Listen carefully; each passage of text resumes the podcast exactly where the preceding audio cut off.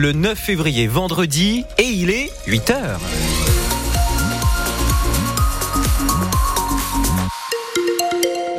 Bonjour l'Auvergne, très bon réveil. Emma Solzé est de retour pour vous informer avec une météo qui est aujourd'hui grisonnante. Et oui, ce matin, cet après-midi, ce soir aussi, le soleil devrait faire quelques apparitions à nouveau dimanche, mais ça va être un joli chassé-croisé entre éclaircies et pluie. Cet après-midi, les gouttes sont prévues sous 8 à 14 degrés de maximal et en fin de journée, le temps devrait repasser au sec.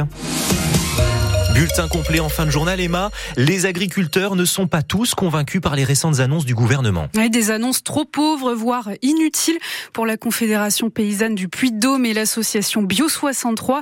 Leurs revendications sont radicalement opposées et surtout pas très entendues, Claudie Hamon. Si la Confédération paysanne 63 n'a pas appelé à l'action aux côtés de la FNSEA, c'est qu'il existe plusieurs points de divergence. Ludovic Landais, président de la Confédération paysanne 63. La Conf effectivement, n'a pas du tout appelé à mobiliser et à faire des blocages euh, sur les barrages. Non, c'est pas, c'est pas des méthodes qui nous conviennent. Euh, il a été décidé euh, relativement tôt dans le mouvement qu'on rejoindrait pas ni les revendications ni les méthodes d'action. Pour l'association Bio 63, les annonces du gouvernement ne passent pas. La pause du plan Ecofito est un retour en arrière. Nathaël Jacquard, maraîcher à Lusilla, coprésident de Bio 63. Nous, on est très en colère sur notamment le retrait du plan Ecofito. Le grand perdant, c'est le citoyen. Il va retrouver plus de pesticides dans l'eau, plus de phytosanitaires dans l'air. Tout le monde est perdant sur cette histoire. Emmanuel Morand fait pousser des légumes en bio à Entraigues et l'eau est un vrai problème, même s'il peut puiser dans la rivière toute proche. Je trouve qu'elle est très mal partagée aujourd'hui. J'ai le droit de pomper, mais une très faible quantité d'eau dans le béda. J'ai pas de canne non, pas de rampe d'arrosage, non. Non, moi, ça sera plus euh, de l'eau en raisonné. D'ailleurs, je sais pas encore, peut-être en couverture intégrale. Et autrement, euh, peut-être, j'envisage aussi de faire du goutte à goutte, pour raisonner au maximum la, la quantité d'eau. Dans le Puy-de-Dôme, plus de 600 fermes sont engagées dans l'agriculture bio. Le reportage de Claudie Hamon. Il n'y aura pas d'annonce de plan d'urgence aujourd'hui pour la ligne SNCF Clermont-Paris. Le PDG de la SNCF, Jean-Pierre Farandou, avait pourtant deux semaines pour remettre sa copie au ministre de la Transition écologique. Jean-Pierre Farandou doit se rendre à Clermont le 22 février avec euh, donc le ministre de la Transition écologique.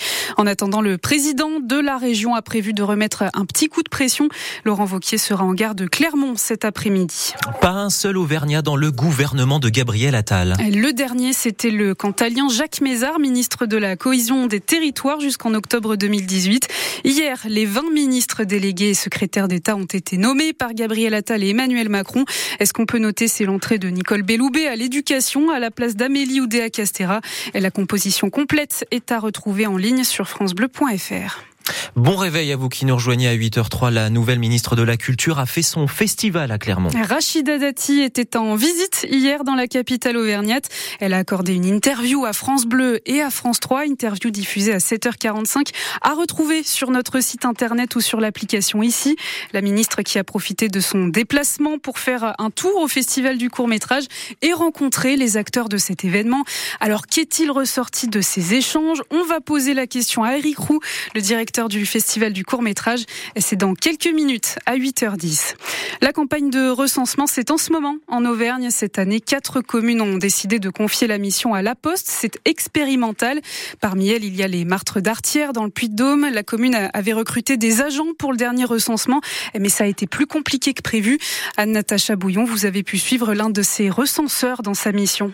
Pendant un mois, Nelly, postière depuis 26 ans, troque son courrier par des questionnaires qu'elle propose en porte-à-porte. Bonjour madame, je suis l'agent recenseur de la Poste. Est-ce que je peux vous poser une petite question? Pas de souci.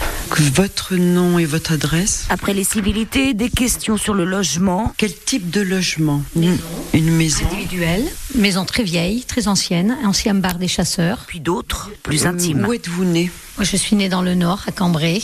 Vous êtes marié, paxé, divorcé, célibataire Marié. Qui étonne certains habitants, comme Carole. Eh ben, on s'est bien posé des questions, souvent, si c'était, si c'était bien ou pas bien. Des informations qui n'ont pas lieu d'être, je trouve.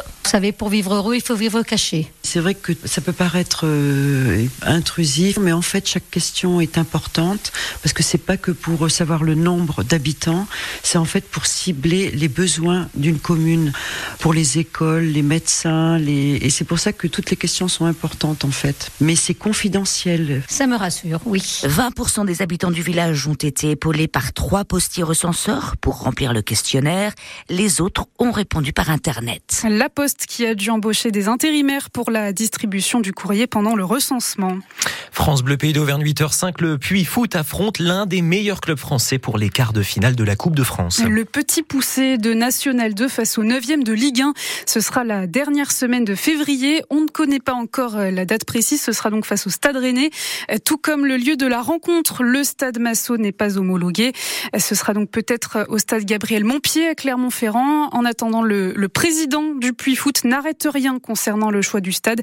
Il souhaiterait jouer à Geoffroy Guichard à Saint-Etienne, mais ça a un coût 300 000 euros. Christophe Gauthier espère donc un geste de la ville.